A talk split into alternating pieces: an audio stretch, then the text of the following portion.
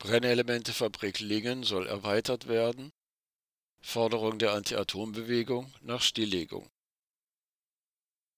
Die Brennelementefabrik im niedersächsischen Lingen wurde im Jahr 2011 vom damals verkündeten Atomausstieg ausgenommen.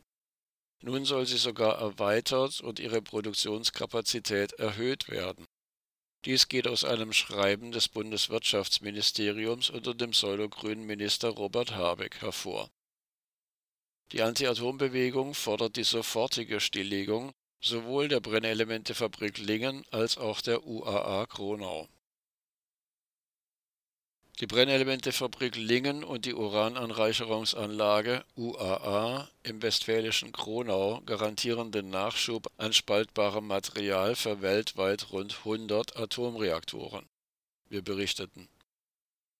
Das Uran stammt ungeachtet der zahlreichen Sanktionen gegen Russland, die viele andere Wirtschaftsbereiche betreffen, zu über 40 Prozent aus Russland und Kasachstan. Wir berichteten. Aus dem vorliegenden Schreiben geht hervor, dass der Eigentümer der Brennelementefabrik Lingen, der französische Atomkonzern Framatome, den Antrag gestellt hat, die Anlage zu erweitern.